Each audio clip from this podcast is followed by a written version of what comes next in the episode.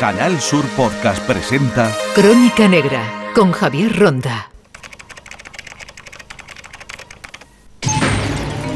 Todos vivimos en la era de la informática. Estamos en la playa más perfecta del mundo y solo podemos pensar en dónde... ¿Dónde conectar el módem? Toda nuestra vida está codificada en algún lugar, en una compleja red de información. Los ordenadores son tu vida, ¿verdad? El escondite perfecto.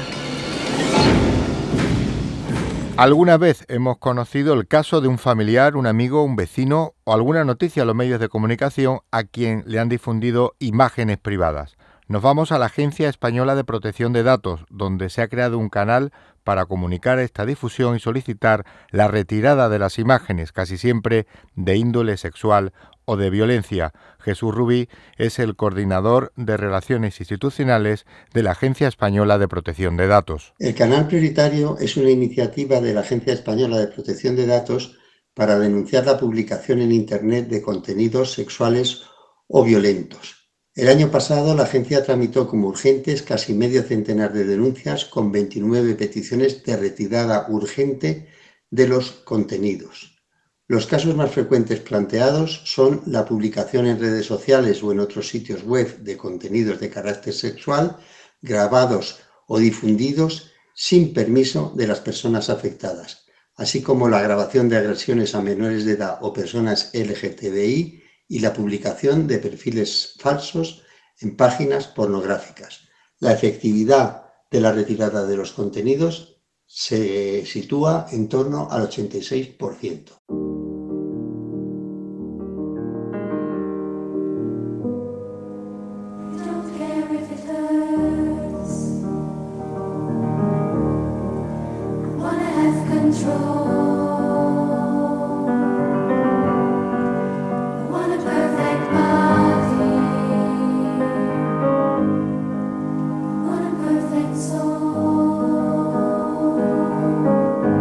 Tengo que hacer algo importante para atraer la atención de los clubs. ¿Por qué? Porque son exclusivos y divertidos y te dan una vida mejor. La gente quiere meterse en internet y ver a sus amigos. ¿Por qué no hacer una página web que lo ofrezca? Te hablo de coger toda la vida social de la universidad y colgarla en la red. ¿La página ha tenido 2.000 visitas en dos horas? 20. 20.000. Esta idea podría valer millones de dólares. ¿Millones? Nos ha robado nuestra página. Aquí dice que hemos robado el Facebook. Ya sé lo que dice. ¿Y es verdad? Un millón de dólares no mola. ¿Sabes qué mola? Mil millones de Te dólares. vas a quedar atrás. Esto va más rápido. ¿Cómo que voy a quedarme atrás? Tenemos que llevarle ante un tribunal Me federal. muero de ganas por ponerme a tu lado a ver cómo nos firmas un Si cheque. fuerais los inventores del Facebook, habríais inventado el Facebook. ¿Hay algo que tengas que decirme? Tus actos podían haber destruido todo en lo que he estado trabajando. Hemos estado trabajando. ¿Te gustaba ser un pringao? ¿Quieres eso? Es nuestro momento.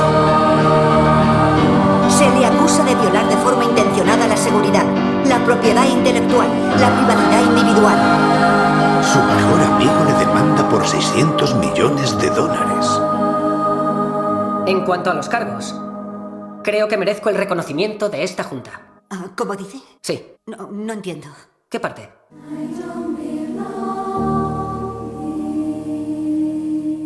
¿Cómo se puede presentar una denuncia en la Agencia Española de Protección de Datos? Las denuncias pueden presentarse en eh, la sede electrónica de la agencia, pero sobre todo debe utilizarse un enlace que existe sobre el canal prioritario en la página web de la agencia.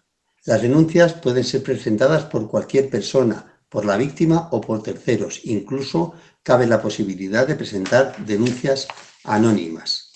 La agencia, una vez recibidas las denuncias, las analiza y en el caso de que concurran los requisitos que antes se señalaron, puede adoptar medidas cartelares para evitar la difusión de dichas eh, imágenes o informaciones y evitar de esa manera su viralidad en Internet. Han jugado con mi información y con mis huellas. Infiltrándose en su vida No lo entiendo. ¿Por qué yo?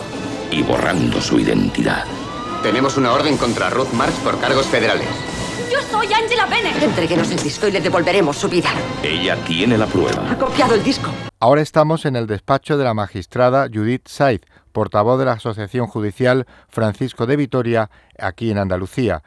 ¿Qué dice la ley sobre estos delitos, Judith? En este tema hay que partir de la premisa fundamental de que el derecho a la intimidad personal y familiar está regulado en nuestra Constitución entre los derechos fundamentales, es decir, como un derecho súper protegido por nuestro ordenamiento jurídico.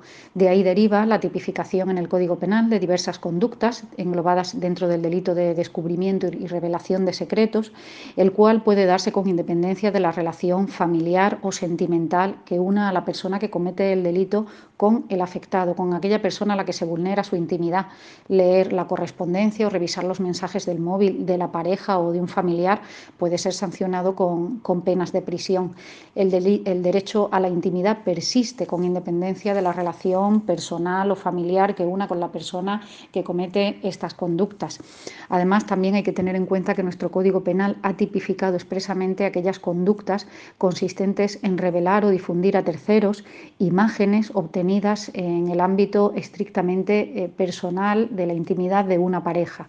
Y ello con la finalidad de castigar aquellas conductas que se estaban convirtiendo en excesivamente frecuentes, por desgracia, de las parejas, exparejas que por venganza o por despecho, una vez finalizada la relación, eh, transmiten a terceros o publican en redes sociales fotografías o imágenes que inicialmente se han obtenido con el consentimiento de la persona, pero con la idea de que no salieran del ámbito estricto de la relación personal y del ámbito de la intimidad. Entramos en una comisaría de policía. Un consejo sobre nuestros datos personales.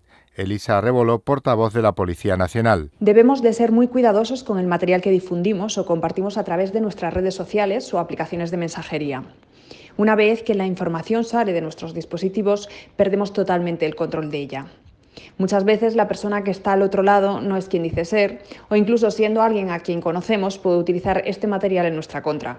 Pueden robarle teléfono, puede extraviarlo. Hay muchas posibilidades de que ese material acabe en manos indeseadas. La policía recuerda que es un delito difundir en las redes sociales imágenes íntimas. Además, queremos recordar que difundir imágenes íntimas sin consentimiento es delito. El Código Penal Español lo deja claro, en el que se dice que será castigado con una pena de prisión de tres meses a un año o multa de 6 a 12 meses el que sin autorización de la persona afectada difunda, revele o ceda a terceros imágenes o grabaciones audiovisuales de aquella que hubiese obtenido con su anuencia en un domicilio o en cualquier otro lugar fuera alcance de la mirada de terceros, cuando la divulgación menoscabe gravemente la intimidad personal de esa persona. La policía se encuentra incluso con casos de extorsión. La extorsión comienza con la obtención de imágenes íntimas de otra persona a través de redes sociales o mensajería instantánea eh, con un fin lucrativo normalmente. Es decir, eh, alguien se hace pasar por, por una persona que quiere mantener una relación íntima a través de redes sociales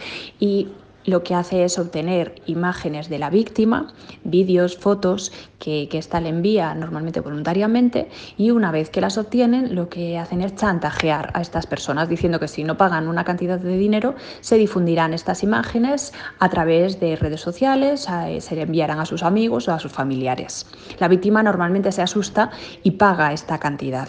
Desde la Policía Nacional recomendamos no pagar eh, ninguna cantidad porque la, la extorsión puede continuar aún después después de, haberlo, de haber abonado y acudir inmediatamente a la Policía Nacional. Vamos ahora a buscar algún consejo de un experto informático sobre nuestras claves de acceso y contraseñas. Josep Albors, director de investigación y concienciación de ESET España. A la hora de proteger información personal como nuestras eh, fotografías, eh, es importante tener en cuenta que estas se almacenan o bien en un dispositivo o bien en algún servicio en la nube.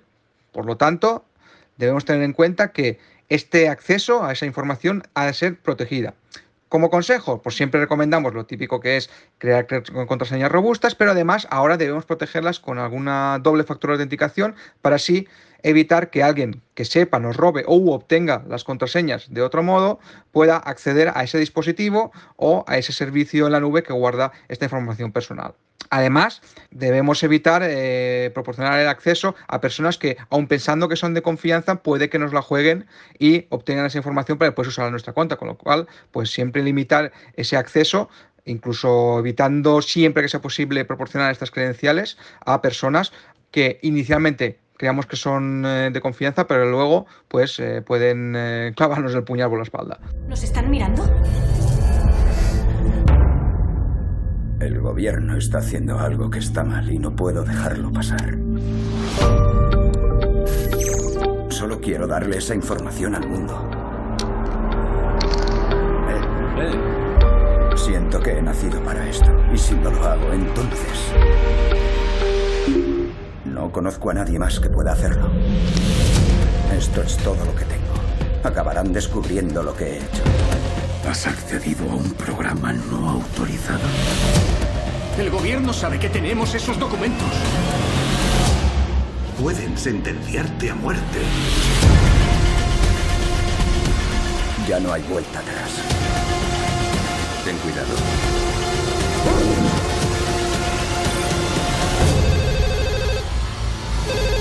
Se nos acaba el tiempo. Vendrán a por mí.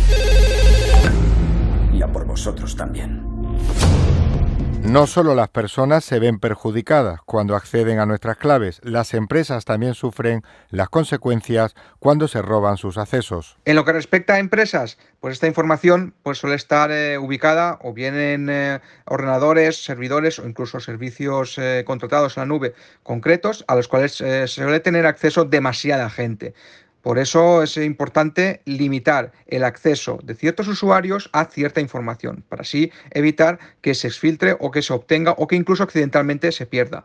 Además, como consejo, siempre recomendamos tanto activar el doble factor de autenticación como activar también medidas de prevención de fuga de datos, que hay soluciones que están eh, perfectamente preparadas para evitar eso, como también un consejo útil que puede que muchas empresas no utilicen todavía, pero que puede salvarles en el caso de no filtración de información, es cifrar esa información para que solamente aquellos usuarios designados puedan acceder a la misma. De esta forma, aunque suframos un ataque y esa información, ese robo de datos se produzca, pues no causarán un perjuicio a la empresa porque los atacantes no podrán acceder al contenido de la misma. Si quiere denunciar algún caso, consulte la Agencia Española de Protección de Datos, aepd.es, o en la Policía o Guardia Civil. En Canal Sur Podcast han escuchado Crónica Negra con Javier Ronda.